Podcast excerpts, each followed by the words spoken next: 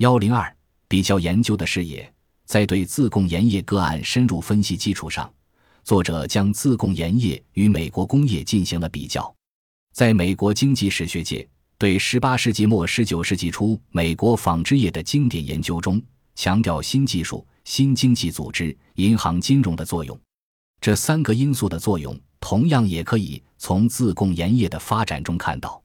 如果说技术的输入对美国纺织业发展甚为重要，而自贡的技术则是本土的。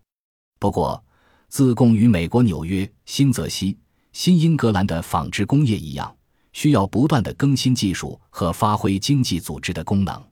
在美国，银行和借贷的发展适应了工业发展的需求。成功的纺织企业则有投资银行，在自贡，个人间网络对企业发展十分重要。他们依靠宗族、家族纽带得到投资和借贷，以扩大生产。最后还应该强调的是，这个研究建立在坚实的资料基础上。虽然中国经济史研究面临缺乏数字统计资料的困难，但在自贡，大量税务的统计留存下来。其中最重要的是产出、运销、赋税、成本等记录，许多是官方资料，如地方和省的盐政史等。另外，盐场的私家调查也为数不少。